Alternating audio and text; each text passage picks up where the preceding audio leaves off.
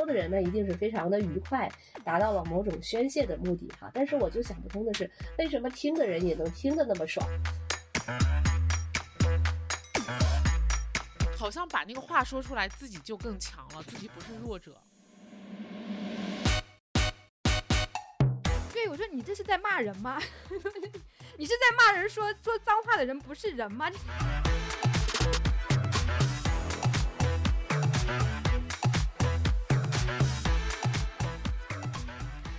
好，欢迎收听青菜颠簸，我是花酱。大家好，我是超超，好久不见。这一期的节目呢，我们首先啊做一个预警，就是因为这一期看到标题的时候，大家应该也都知道，就是我们是要聊一期跟嗯、呃脏话有关的一个内容，所以谈论到这个内容的话呢，就难免会有说到一些脏话的时候哈，就是有一些口吐芬芳的字眼，那但我在过程中肯定会逼掉的。呃，另一个还是要呃，在说在前面的一个问题就是，我们在谈论这个脏话的时候，我们并不是说要去倡导啊、去倡导说脏话，而是说想通过就是说了解这个呃事情的一个背景，它的真实的原因，它的运行的一个机理来了解，就是说为什么这个现象它会发生，以及我们可以做什么样子的决定和反馈。然后再说一下吧，就是我们为什么要做一期这样子的关于脏话的一期内容，就是我刚刚也回忆了一下，就是事情的经过，就是最开始好像是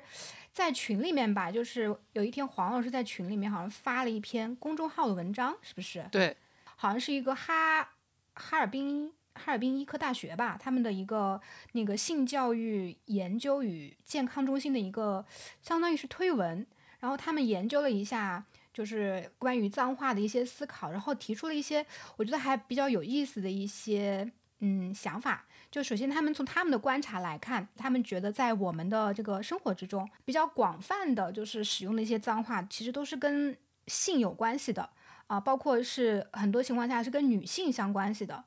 所以超超也看到这篇说，哎呀，那我们其实他自己也关注过很久的这个问题了。啊，所以就我们就想着聊一期关于脏话的这个事情。对，当时还正好有一篇报道，讲了一个中学老师，他也是在学校里面，在语文课上面嗯跟孩子们来探讨讲脏话这个事情。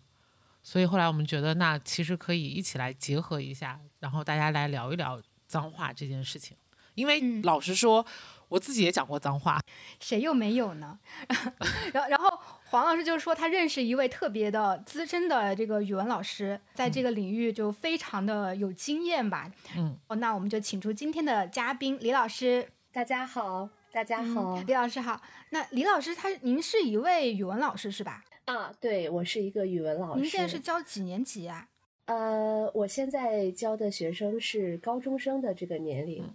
嗯嗯呃，高一、高二的学生。嗯嗯。因为李老师他就是我们在之前前采的时候聊到了，就是说李老师他给学生呃开过一堂课，这堂课呢其实就是以脏话为主题的这样一堂课程吧，就是想想让李老师先大概讲一讲这是一堂什么样子的课程，因为我们其实也比较感兴趣。其实呃，他谈不上是专门的开了一堂课，是这样。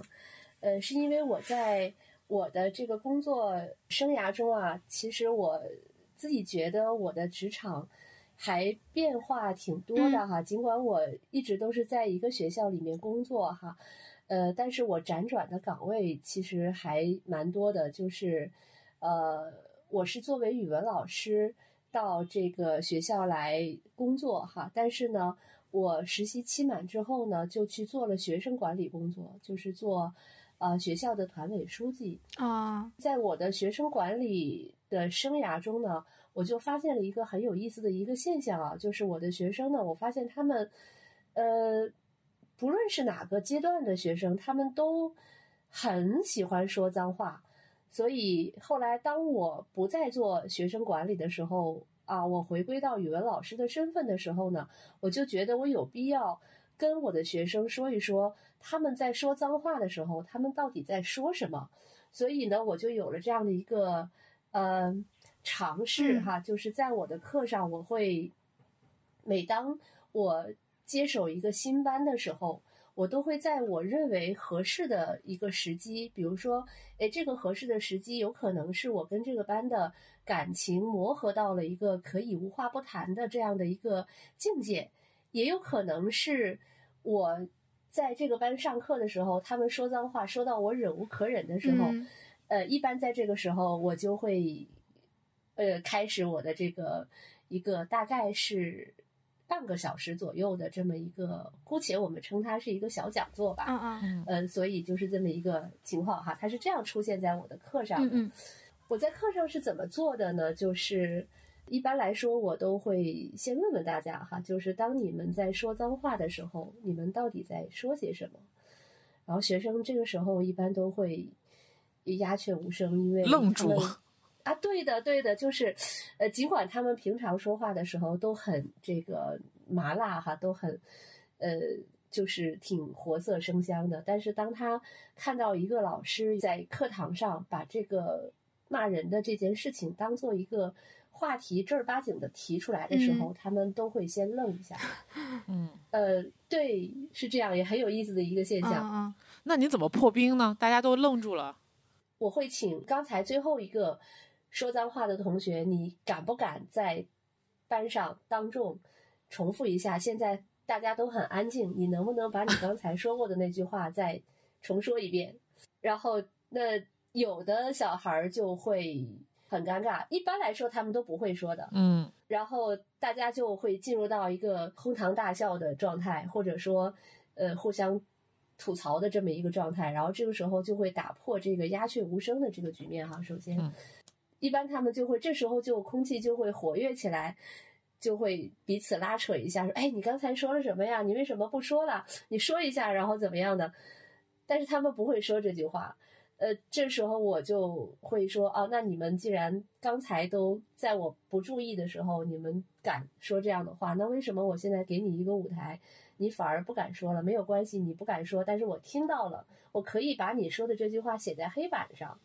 然后就开始下面的这个，我就会先写这个我们今天这个小讲座的标题，就是当你说脏话的时候，你在说些什么？呃，把这个标题写下来，然后。呃，我一般会把他刚才说的那句话写在黑板上，这时候同学们就会，哎，你会发现小伙子们就会踊跃起来哈，就嗯这个局面就打开了，是这样。嗯。问一个问题啊，就是说脏话的大部分是男生吗？其实啊，在老师还在教室里的时候，我遇到的情况啊，绝大多数是男生说的比较多，但是每当我们讨论这个话题的时候，说到这个说脏话的人群哈，那男生这个时候一般都会比较有意思的是，他们会比较踊跃的揭发女生也说脏话，他们会说：“ 哎，老师，女生比我们说的还生猛，是这样。”所以我想说，女生在呃没有家长和老师在场的时候，我想女生至少在说脏话的频率和程度上，跟男生我们至少可以认为是可以等量齐观的这么一个状态。嗯，嗯这其实记忆中啊，我小时候是比较乖的，也不是自夸啊，确实是比较乖的那种。然后嗯我记忆中我是不说脏话的，但是我有一段记忆，我不记得是初中还是高中了，但反正是应该是叛逆期的时候吧。我会在老师不在的时候说一些我也不太记得是什么样的脏话，但是我记得肯定是主观上知道这个话是骂人的话。嗯然后当时的心里，其实我是想，就是有一个心理，就是说，其实我觉得我如果说出了这个脏话的话，我是一个比较特别的人。然后还有一种，就是因为我一直就是比较乖嘛，我也希望在别人的面前，我不是一个就是不是一个乖宝宝的形象，就可能就是叛逆期、青春期的叛逆期，我就故意会去说一些脏话，然后颠覆自己的人设，这样子。就有些时候你是一个乖孩子，反而会给你带来一些困扰，是吧？就是你会觉得你不合群，是不是？嗯，也不是不合群，就是觉得很酷。啊，我觉得我身边的学生哈，确实是，呃，我我倒觉得他们是存在这样的一种嗯心理啊，仿仿佛你说了脏话的话，你就在一个群体中获得了这个投名状哈，就是这种感觉。啊因为我所在的学校是一个呃职业院校啊，那职业院校的学生呢，绝大多数啊都是。我个人感觉他们在行为习惯上，还有学习的成绩啊、态度啊等等方面，不是特别被主流教育认可的，是这样的一个状态。那么这个学生群体呢，学习和语言行为习惯都不是特别的乖的这样的一个群体构成的。所以，如果说一个好孩子啊，这个在我们这样的学生群体中，多多少少有那么一点凤毛麟角那感觉，就是他想。呃，融入到一个绝大多数人都说脏话的一个群体的话，他可能试图要尝试用这样的一个方式来证明我也可以跟你们是一个阵营的这样一个状态。这样子啊？那他们在说完了这些话之后，他们确实会被这个群体所接受吗？还是他们只是自己会认为自己已经被接受？我觉得都有吧。就是从首先从自己的这个心态上，他有一种，哎，我我可以融入。他们中间的这种想法，然后也确实是会更好的被接受，但是这个状况其实也不完全是这样。说脏话的这个心态哈，我感觉跟我的学生所处的时代还有一定的关系。嗯，比如说在我二零一零年前后的时候，我那个时候带的学生啊，可能通过比如打一架，或者说说个脏话。来融入到其他的学生群体中的这种情况可能会多一些，但是随着这个时间再往后推移哈，比如说我在打算在录这个节目之前，我就在我现在教的班上问了一个我的学生哈，这个小孩应该是零六年、零七年出生的这个孩子，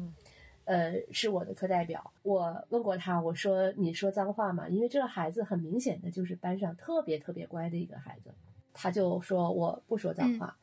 然后我也不跟其他的同学，就是他明显的很特立独行的。他说我也很少跟其他的同学们一块儿，比如说，呃，打游戏啊，或者是就是这个年龄的小孩儿经常做的那些，呃，我们认为家长和老师认为离经叛道的事情啊。他说我都不做那些事情。我说那你会觉得？被孤立嘛，或者你班里的同学会对你侧目而视，觉得你装清高或者是怎么？他说，那其实倒也并没有。我们现在这个年龄的孩子都是各干各的，就是井水不犯河水，好像也并没有觉得对方怎么就不太对劲，没有这样的想法。所以我后来发现啊，这是个很有意思的情况，就是随着呃学生的年龄不同，哈，这个他对于说脏话的这件事情的认定也不太一样。是的。说回到刚才这个话题，就是我在我的课上呢，当我把这个小讲座的题目板书写好了之后，然后这时候呢，同学们就很好奇，呃，我们学校是对手机的使用是有管理的，我就会说，我允许你们现在可以把手机拿出来拍照发朋友圈儿，然后他们就。很惊讶，说：“老师，这是可啊，这是可以拍的吗？这个是可以说的吗？”我说：“当然可以。一般来说呢，我会从几个角度来跟大家分析哈，我就会半开玩笑的，我说：你看，呃，将来你们要呃出去哈，给自己的孩子或者给自己的朋友要炫耀一下这件事儿的时候，你要说你的这个这个教育是你在语文课上。”语文老师替你们完成的，这时候我会我说，首先我是一个语文老师，那我就先从语言的角度啊，语言学的角度，我们来分析一下你在说脏话的时候，你到底说了什么。然后，于是这个时候呢，我就会把他们就是使用频率比较高的一些在脏话中出现的词句，就写在黑板上。而这时候还要互动的。还要互动，我说你看，我不是很在行说脏话这件事儿哈，那你们比我在行多了，那我现在写这么多，你们觉得我写全了吗？有没有什么还要补充的？然后这时候就热身就做的差不多了，对，然后有很多小朋友就会非常热情的要来补充哈，然后当然也有一些很很羞涩的哈，有一些词他们也不能说出来哈，我说那我知道你说的是什么，我就用拼音的形式在黑板上写一下。那后呃写完之后呢，我就会跟大家说，我说你看，我们从语言学的角度哈，我们来看一看这些词，它在读音上哈，一般来说它具备一个什么样的共同特点呢？就是它都是呃用我们现代汉语来解释的话，就是绝大多数词汇的发音都是色擦音哈。什么叫色擦音呢？就是爆哎，对你，的这个，哎，对对对，你的发音器官呢，要先制造一个阻力，然后你再放开，让这个气流从你的嘴冲破这个阻力。那么这种发音的方式是我们所有的发音方式中最爽的，它最容易能够让你的这个发声器官产生快感，是吧？然后这个时候就小朋友们就在底下就开始，呃，自己哎对在说，然后就说哎对呀、老师说的挺对的。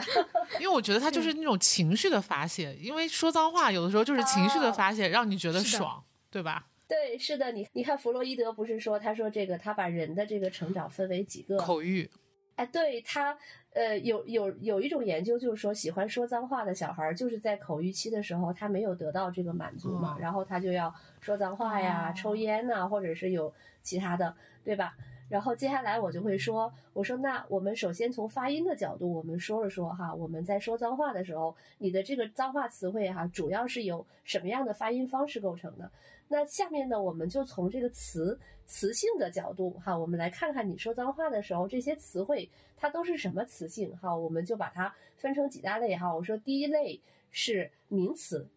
这个名词哈，这个同学们就这个时候就会心一笑，因为都已经写在黑板上了嘛，对吧？嗯然后我说第二类呢是动词。哈，它代表某种特定的动作，然后这时候同学们就就更笑了哈，因为他们都知道我在说什么。我说第三类呢，就是动词词组，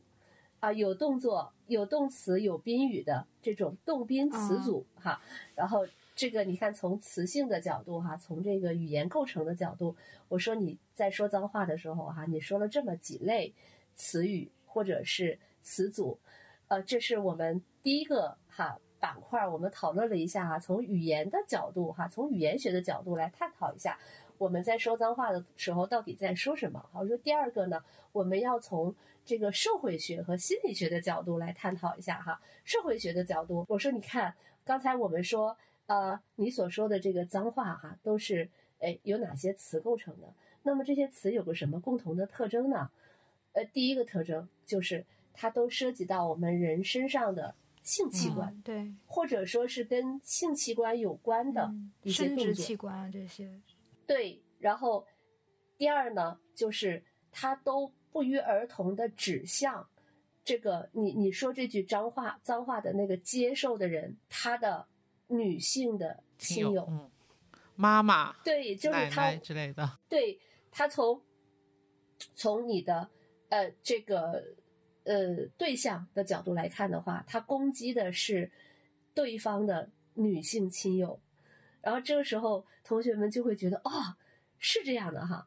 然后这时候我就会说一句，我说其实我特别想不通的一点是什么，就是我们刚才分析了，我们说说脏话，在你说的时候哈，你会有一种。口舌上的快感，我们说逞一时口舌之快，是不是嗯哈？说的人呢，一定是非常的愉快，达到了某种宣泄的目的哈。但是我就想不通的是，为什么听的人也能听得那么爽？然后这个时候他们就笑。我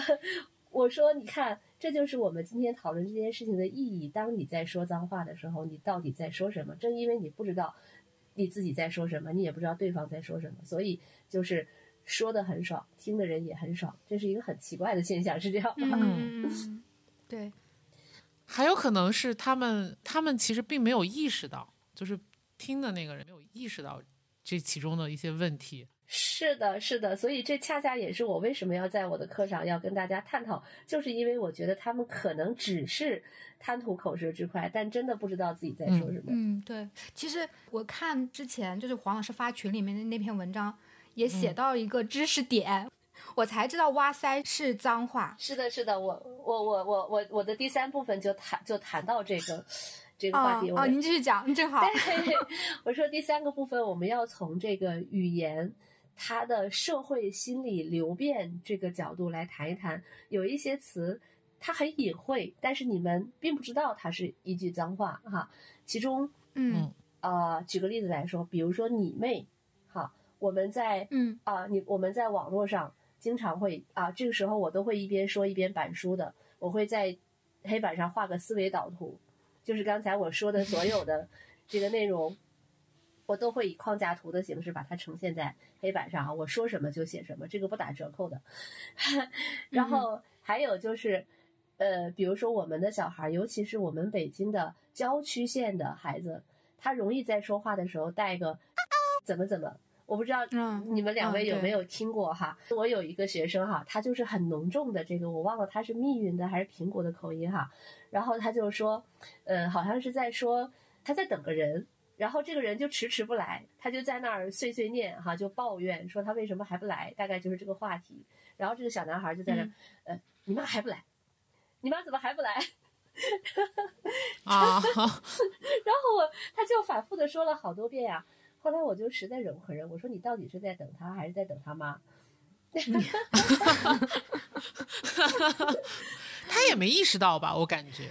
更像是个感叹意识词。对对对，完全没有意识。所以后来我就，我刚才我说这个第三部分呢，我就要从他的这个流变的角度来分析一下。我说你们觉得，我就举了刚才这个例子，我说你觉得他说脏话了吗？然后学生就会像刚才我们说的一样，说老师这就是一个词缀，嗯我都不知道，我就习惯这么说，呃，我没有觉得我说脏话了。然后还有就是你妹，我是在在网上你们经常这样说嗯哈。我说这个在语法的意义上来说，这叫省略句。它省略了什么呢？哈，我们经常说 的的，对不嗯？对？啊，但是我们随着我们的语言的这个再进一步的简化，或者在网上的传播，我们把那个的也省略了，嗯，就变成了你或者是你，对不对？但是无论有没有这个的，它后面省略的内容是什么呢？它后面那省略的内容依然是你妈妈或者你妹妹的生殖器，就是那个字哈，这是一个哈，我们说这叫省略。然后另外一个呢，我说还有一个哈叫做什么？叫做暗示哈，呃，就是刚才花匠曾经提到过一个，呃，你不知道“哇塞”这个词哈，对，我说，呃，比如说，呃，有一个词哈，哇塞，这个我也会给学生说的。然后另外一个词，你们可能也并不知道它是脏话，就是哇靠，是不是这个是哦哈？一个哇塞，嗯一个哇靠，嗯嗯，哇靠，还是知道的。我不知道，啊你不知道吗？我不知道，那但我我我不太会说，我不嗯。太会说，嗯。我说这两个词其实它从哪里来的呢？它一个是来自港普，一个来自于台普，嗯。就是呃我们在呃改革开放前后哈，这个香港电视剧和台湾的电视剧，呃影视作品哈，呃进入到大陆地区的时候，就随之而兴起的这种，它实际上是一个脏话的一个变体。然后学生会说啊，是吗？然后，呃，我还会说，现在很多网络上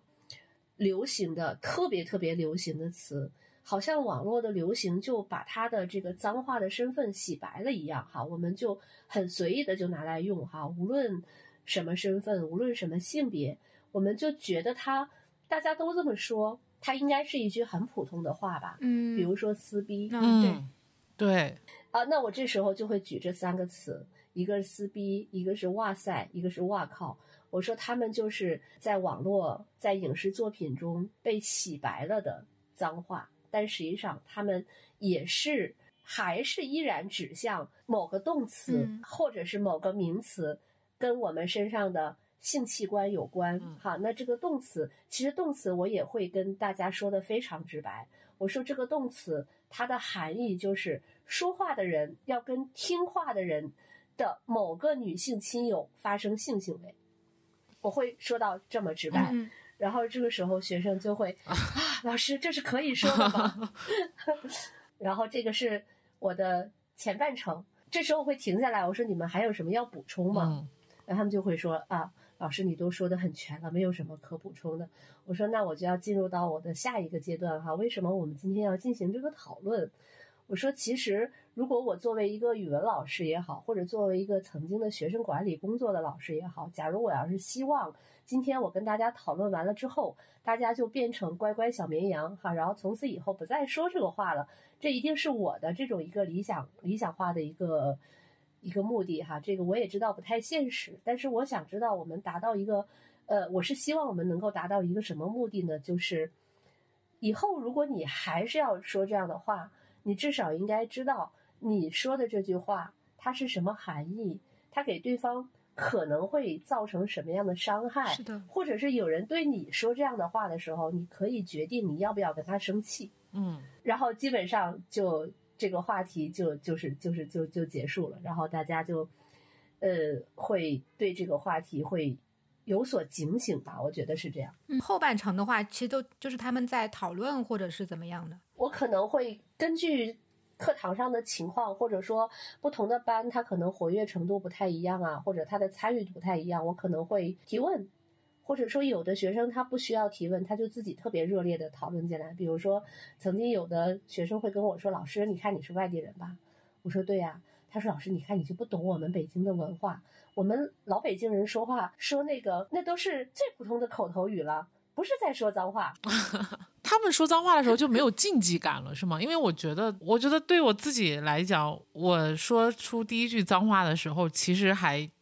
挺难的。然后，因为我觉得它有一种禁忌感，那你你有人逼你说吗？我觉得可能也是那种情绪，或者是到了，就是你不可能，你肯定是你周围身边有人说脏话，就是学生嘛，小孩儿的时候肯定会有模仿的那种行为，或者是说模仿的那个意识。包括他刚才提到的那个学生，他们说他们从小到大就是这样的一个习惯，对吧？他们可能是习惯，但是我可能就是要冲破的是那种禁忌感，因为我知道他是说的脏话，因为我老家是安徽，然后我们我我爸爸有时候就会说脏话，他说的那个脏话就是很直接的生殖器官。嗯嗯，，嗯哎对我我我觉得我特别赞同刚才超超说的这句啊，就是我想我们的学生群体可能他们很早就打破了这个禁忌感，甚至是在他们牙牙学语的时候，因为我感觉我接触到的很多学生啊，他的家庭其实是父母亲人是有频繁的说脏话的这个习惯的，他可能还在一个无意识的状态，甚至是在学说话的时候就已经学会了这句话，我觉得是这样。嗯，环境的原因嘛。啊，对，但其实我觉得，是不是我感觉就是普通话的这种说脏话的，其实，因为我们经常会在不管是影视作品还是什么里面，其实经常会听到，其实这种禁忌感是被慢慢消解的，包括网络，就是我们平时说话，我觉得，嗯，真的没有什么人不带脏字，就是去别跟别人沟通的。说到这个话题哈，我在开这个小讲座的时候，我偶尔还会被学生反上课哦，嗯他们就会说：“老师，你看我，我们来教你一下哈。那个，比如比如说那个词哈，就是呃，我们北京孩子在说这个‘卧槽’这个词的时候。你看，老师，我们告诉你这个词它的声调不一样，表达的意思不一样这个啊，对对对对，他们会说，老师你你你你到网上去看一下，你去网上搜一下，呃，我们可以用它来表达惊讶，表达不屑，嗯，然后表达啊、感叹或者表达特别高兴的情绪，它不是一句脏话，就是我们呃情绪的一个嗯表达。如果说要是没有这句话的话，我们这个情绪就失去了色彩。就是有各种解释，但是就是没有老师说的那个禁忌感和跟生殖器官和性和性相关的那个行为的意思。对，对，我觉得他可能已经完全转到他的隐身意去对，了。就其实就是一种情感的宣泄，语气助词的感觉。说到这个语气助词啊，我想起来一个故事啊，就是有一次我在我的办公室里就听到课间嘛，有一个小孩儿他在我办公室外，然后就哎呀大放厥词的，就我在办公室里听他就就真的就滔滔不绝的说了得有十分钟的课间，他说了五分钟，我实在就忍无可忍了，我就冲出去把他抓住。我说你在说什么？他就万分惊恐的看着我，因为我那时候还在做学生管理，就是只要我出去抓住谁的话，那个学生就还特别害怕，他就万分惊恐的看着我说：“老师，那个我我说什么了？”我说：“你说你说你说什么了？你看你刚才一直在我办公室门口。我说你如果在家里这样跟你爸爸说话，难道你爸爸不生气吗？”他就真的是特别惊讶的说。我跟我爸爸互相之间就是这么说话的，他一点儿都不生气。老师，你在生气什么呢？就是这样。哎那这个小孩他上过你那堂课吗？没有没有，这个孩子还属于，我想他可能是促使我上这堂课的一个呃导火索之一，我觉得是这样。嗯嗯，那这些小朋友他上完这个课之后，他就是会减少他说脏话的频率吗？还是说，呃，会有一些什么其他的效果？我觉得会的，我觉得会减少。就是呃，第一呢，呃给孩子们讲这个课的时候，我有这么几个感想哈。第一呢，就是这个老师的呃魅力很重要哈。这个当然不是我自己在这儿凡尔赛哈。呃，首先不是所有的老师都能够 hold 住这个话题，或者说他敢于在课堂上。跟孩子们讨论这个话题。第二呢，就是如果说这个老师他的气场不够的话，他很有可能会在课堂上引发一场地震，就他就没法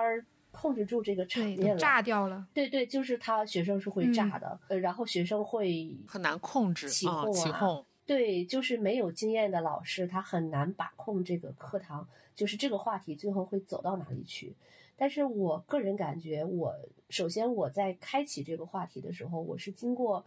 深思熟虑的筹备的，并且我觉得我的年龄和我的经验足以能够让我控制住这个话题。呃，这是第一个哈，我想说，在说完了之后，孩子们会是一个什么状况？首先是和引发这个话题的老师和引导这个话题走向的这种技巧有关系的。第二呢，我就觉得，嗯，我觉得我的学生他基本上能够引发他们的一些思考。哎，对，就是，而且我确实是也会发现，在有一些班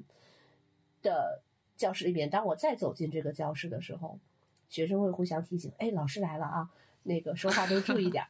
呃，是是会这样的，但是他跟班级的，比如说这个班级整体的氛围。或者说跟学生的悟性也还是有关系的，有的班他就很无所谓，就这样。我上一节课上课的一个班，还有一个听课的专家在教室里，然后就坐在离我最近的位置的一个学生哈，这是我今年教的班里边第一个开启这个话题的班，就是因为他们班的这个说脏话的情况比较严重。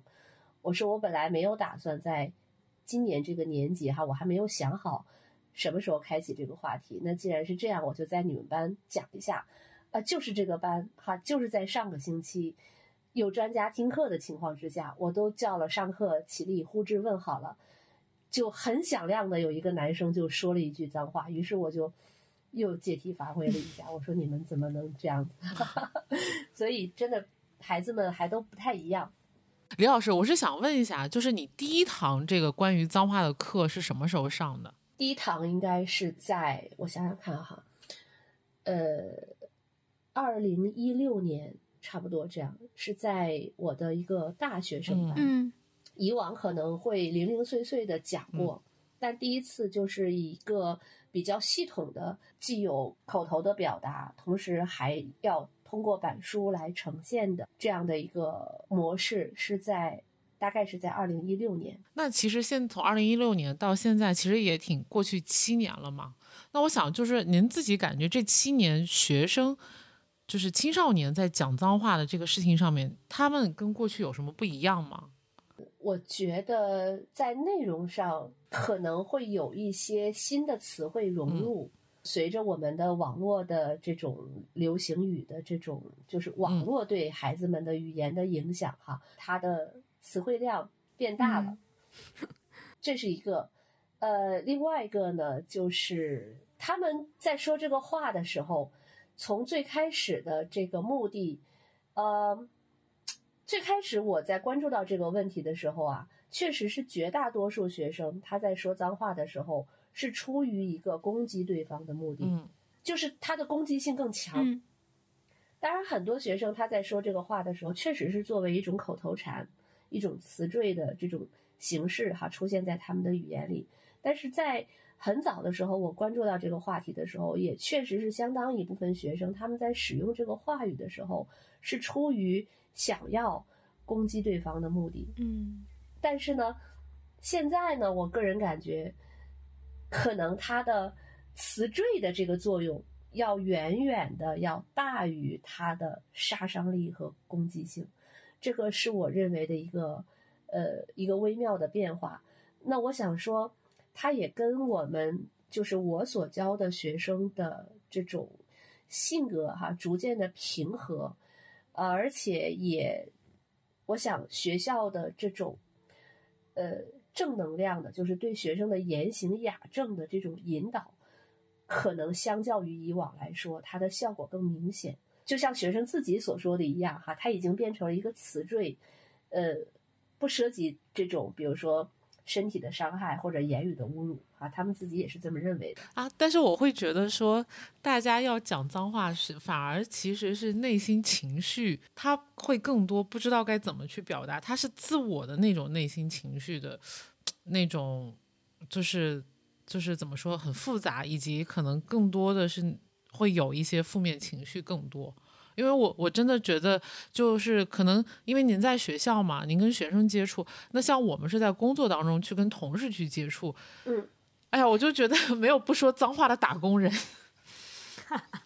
是我，我是我是真心觉得，就是所以刚才李老师说，嗯，可能学生那种是一个就是词缀的这个部分，其实我是能理解的，因为有的时候你在工作当中，或者是你在家庭的一些生活当中，他会很多的事情多头的就集中到一个点，你要爆发的时候，你可能就会讲一句他妈的好烦。是的，是的，是的，这个很有意思。我就是想说，其实我最早关注到这个脏话的时候，呃。我比如说，我十年前的学生，他们在说脏话的时候，可能这个脏话它有更明确的指向性，就是他有一个接受的对象。而现在的我的学生哈，我觉得他们更多的就像是一个自我的宣泄，他并没有很明确的一个指向性，他没有一个受体，嗯，就是宣泄。我感觉可能也跟比如说我们的独生子女啊，他从小就是孤独的长大，嗯，然后他的压力呀。呃，包括他成长中的一些困惑，也确实是无从发泄，或者说，他们身边缺少一个能够真正理解他们的长辈或者是同辈，那么他的压力可能就是要靠这种，呃，有冲击力的这种语言来宣泄，但是它并不造成什么实质性的伤害，可能他们的同龄人彼此之间也认可这种，他也并不认为受到了伤害，对。就其实就相当于在一个这种比较完整的、大家都互相认认识或者是理解的这种场所里面，我知道你在跟我说这个话的时候，你不是在说脏话，然后对，然后这个时候其实互相交流的时候用这个语言体系是没有太大问题的，对。但是如果是你出到其他的另外一个社交社交的体系里面，你如果再说脏话的话，其实是需要先考虑一下，这个我说这个话会不会伤害到别人。然后再说，这是成年人会去想的，但是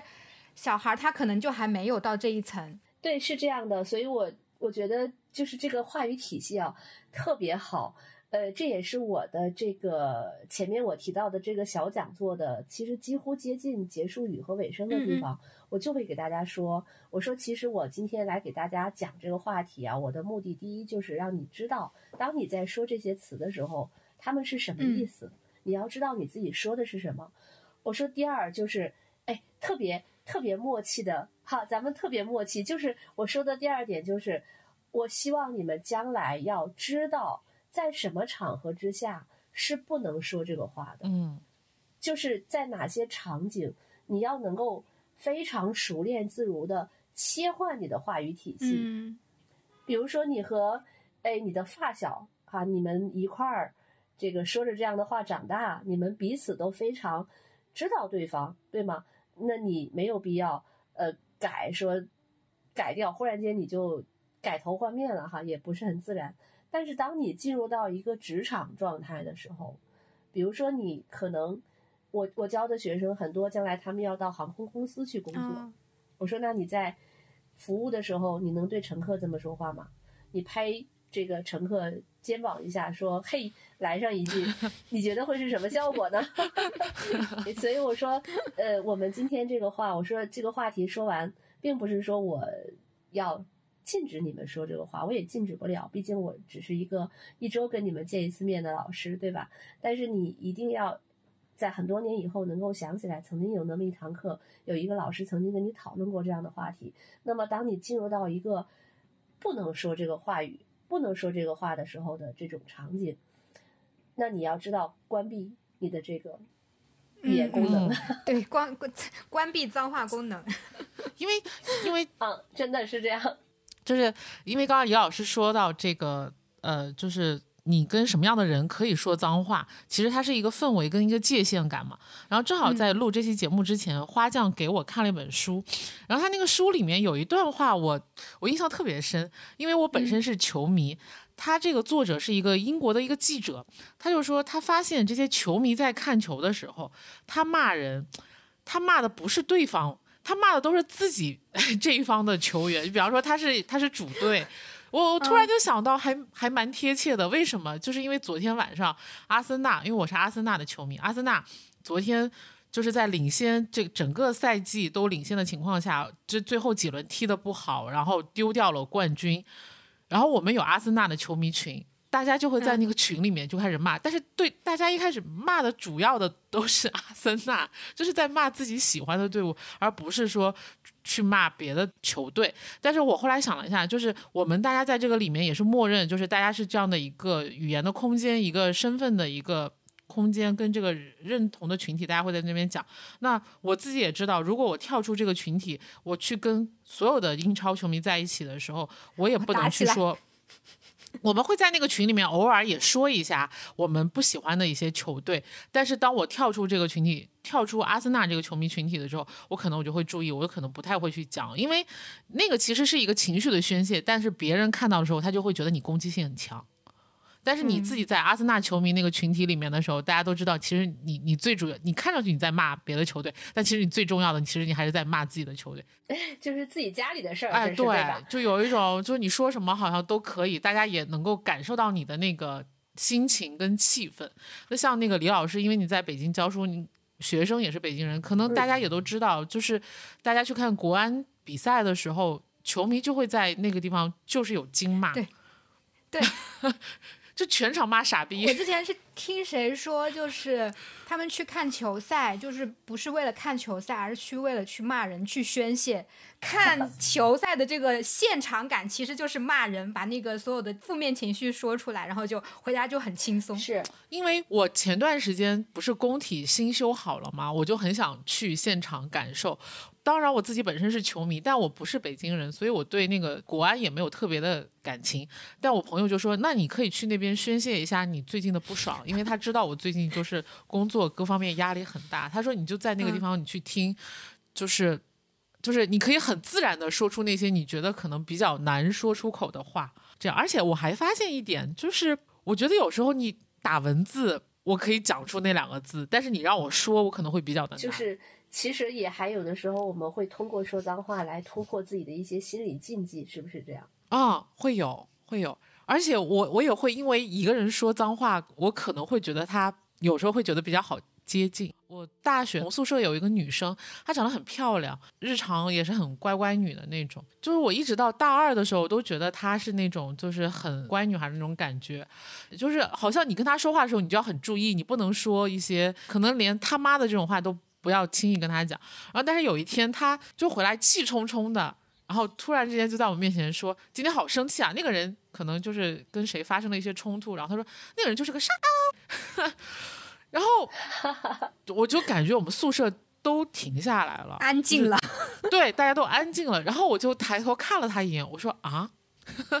他说：“嗯，那个人就，他就后来就开始吐槽这个人嘛。然后那一个瞬间，我就觉得他没有那么难接近，也也就觉得他很接地气了，就是真的是这种感觉。但不是鼓励大家说脏话，但是我就觉得脏话这个是，他听上去他是个很简单的事情，但他背后其实有很复杂很。”原因，然后包括社会情绪、个人情绪，还有你包括一些社交，都在都在这个里面。它可能是一个很复杂的社会关系在里面。嗯，是这样的。就很多不同的学科，像李老师他在那个课程里面，就是说从这个语言学，然后从社会学。我我不是昨天给你们推荐那本书，就是那本书里面，那个里面还有那个什么呃认知心理学吧？啊，对，啊认知语言学什么的，就是各种角度去研究这个脏话。然后有一个观点，我觉得也蛮有意思，就是说，他说脏话其实不是实际上它不是一个语言，它因为因为我们平时的这个语言是由由那个大脑皮层的哪个负责比较高级的思维的一个地方发出的嘛，但是他觉得说脏话其实是那个负责支配行动和情绪这个还有什么肢体行动的那个叫什么皮下皮呃皮脂下层产生的。所以他就觉得这个人类说脏话的这个行为，其实更加倾向于是一种行动，就是有点嗯像那种呃原始动物的叫喊还是什么的，就是一不，它不是一种正常的语言。然后我看完这段，我说，原始本能，哈哈。对我说你这是在骂人吗？你是在骂人说说脏话的人不是人吗？就是更反映了这个动物性哈，人的动物性是不是？嗯，对对，而且因为我刚刚突然有想嗯到一点，就是现在还有时候有的时候的那种骂人的那种，呃，说脏话的，哎，是是说脏话还是说骂人呢？就我有的嗯时候会觉得，呃，现在的年轻人或者是学生，就像李老师说的，他们会受到网络的这嗯种影响会非常深，他们往往是不了解语言的情况下，他们就会去使用，就比方说。呃，绿茶婊这个词，其实我自己会非常不喜欢这个词。我觉得，嗯、因可能为你知道背后的意思嘛。对，但是但是我会觉得你说句他妈的，我觉得可以接受。但是如果说一句绿茶婊，我觉得那个是一个很严重的指控。因为它是指向性的，哎针对对你个人的。对，在我看来，我觉得它也是类似于脏话，因为你你你在用“表”这个字。对，就是这个字，它其实是被赋予了一个我们众所周知的一个道德的一个嗯指控，对，嗯是不是？表这个词其实就是一个女性她的蔑称，对对对，所以我特别理解你对这个“表”这个词会产生那种不适的感觉，就是它其实回归到这个脏话的本源哈，它还是就是第一，他对女性的一种呃嗯。侮辱，呃，还有呢就是这个侮辱还是跟性有嗯。关的，所以而且但是这个词它还具备了嗯很严重的这种道德批判。哎，对我特别赞同，就是它跟呃，比如说我们仅仅只是提到了某个隐私的器官，或者只是我们提到了某些隐私的这种性行为的动作还不一样，就是它其实隐含了更深远、更复杂的这种道德上和伦理上的那种谴责和侮辱，对是不是这样？昨天我跟我外甥女聊了一下，我外甥女现在上初二，我就问你们有没有同学之间说脏话，因为她是在一个比较好的一个学校，她就说啊那是没有的。就是至少同学之间会很很少见，或者是不太不太多，可能跟李老师的这个学校的情况就就不太一样，啊，嗯，对吧？就是因为我觉得说脏话肯定是要有那个氛围的，不不会环境，对，一家定要有土壤，对，就是绝绝对不可能，就是不管那个李老师的学生他在学校里怎么样，他只要脱离学校那个环境到别的地方，我相信他不可能一开始上来就会说脏话。呃，这个可能跟我们的学生未来的这种，比如说他的成长的方向啊，和他们将来在社会上的一个起步点和定位，就是我相信很多学生他将来进入到社会之后，他身边所围绕的群体，可能依然会是像他在哦。学校的时候、身边的同龄人是一样的，就是他的同学长大了，然后他们还在一起，就这样。所以说，我想人的命运可能经常有人说，这个老师是人类灵魂的工程师哈。我记得我曾经一度也因此而觉得自己有能力去改变别人的灵魂和命运哈，但是后来我发现这个很难，他们的灵魂和命运好像似乎在冥冥中已经铸铸就了。对，但是其实只是说他们在就是上完这节课，可能翻过去十年，或者说长大了到某个时间点，他想起来这个事情，他觉得。哦我是不是，比如说他有了孩子，那呃，他是不是跟他孩子说话的时候，他会稍微注意一点点？对，就是我觉得还是会会有触动的，就是只要有一个人提着一盏灯，他们就会感觉到这个光亮。对，是的，嗯嗯，对，嗯。就是其实我就觉得我们讲这个脏话的这个话题，其实就是本身因为它跟这个性教育本身也是有个共同点嘛，就是它我们会觉得它很禁忌，但是对于脏话的这个讨论，就是说我们更倾向于去回避它，对，因为就是，但其实回避的话，它是需要去调研了、调查的，就是你才能知道我们在回避什么，我们应该去怎么回避。对，其实我觉得说脏话这个事情，它背后的一个内核，就还是在性这个问题上的一个尊重吧。嗯我感觉它跟我们做其他的这种性教育，或者说是性的自我保护、相比较而言，我感觉说脏话这个问题它更有隐蔽性，因为我们如果说是性侵害啊，或者是性骚扰，它一般来说它的攻击性或者说它的这种伤害性是显而易见的。但是说脏话这件事情，我在跟学生讨论的时候。我发现他们中的绝大多数人，往往真的想不到他是对别人的一种带有性意味的侵害或者是侮辱。对我感觉这个其实就还挺有必要要跟学生去教育一下的。对他至少他们是知道这个事情到底是什么，是怎么一回事情。跟我们防性侵课程是这样的，就是你必须知道哪里是隐私部位，你才能知道去保护隐私部位。但如果你不知道哪里是隐私部位，那你可能会遭受到的时候，你也不知道。对你都不知道发生了什么，是这样的，是这样的。说脏话这个事儿，它本身就是像抽烟啊、酗酒啊，呃，虽然说它很大众化，但是它依然是一个不被主流的文化所认可的这么一个行为。所以说脏话也好，抽烟酗酒也好，这样的行为可能往往会引发一个连锁的这种非主流的行为，比如说可能会有更进一步的危险性行为什么的，这样的风险，我感觉。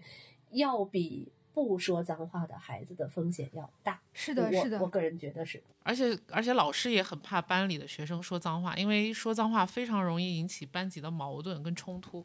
我我姐姐是我姐姐是小学老师，她就是她也会很在意学生之间，嗯，这个，因为有时候现在就是实在是网络太发达，小学生也会说脏话。我姐姐说就特别怕，特别怕班里学生个别的一些孩子。就上来说两句，很容易就起冲突啦，打架。对对，而且还有一个就是在网络上的发酵和传播啊，比如说网暴，它可能都和说脏话这种群体行为都有一定的关联性。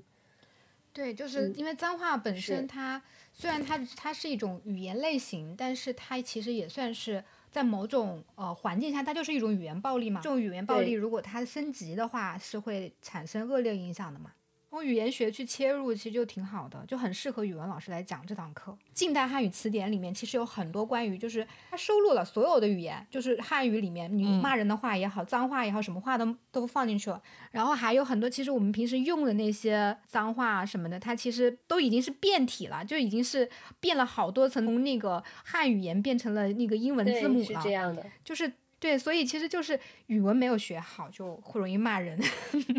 对对，深得我心哈。但是，呃，另外一个角度就是，我的学生也有个别学生会提出这样的要求，说：“老师，你看你这么有文化，你要不然教教我们怎么能够这个骂人不带脏字儿，优雅的骂人 啊？对，骂的文雅一点，然后这个让让对方不知不觉，然后就被骂了，然后又说不出什么来那种感觉。我说你们这个要求还挺高的哈。但是那种方式其实。就是不能够满足你当时那种情绪的爽感，真的，我我真的是觉得，因为我我从我自己来讲，我觉得大部分的时候，我其实不太需要去跟别人怎么怎么去争论，怎么怎么去吵架，大部分的时候，其实还是你表达你内心的这个情绪，对，就是一种心理诉求。但是我我觉得还是要知道你自己在讲什么。对他说脏话的时候，往往还真的不是为了战胜对方。只是为了战胜自己，对对，因为好像把那个话说出来，自己就更强了，自己不是弱者。对，是这样的，是这样的，就是其实真的就是这样，就是为了突破自己的某种禁忌，或者宣泄自己的某种呃不可言说的这种情绪吧，我感觉是这样。是的，对，所以所以我就觉得，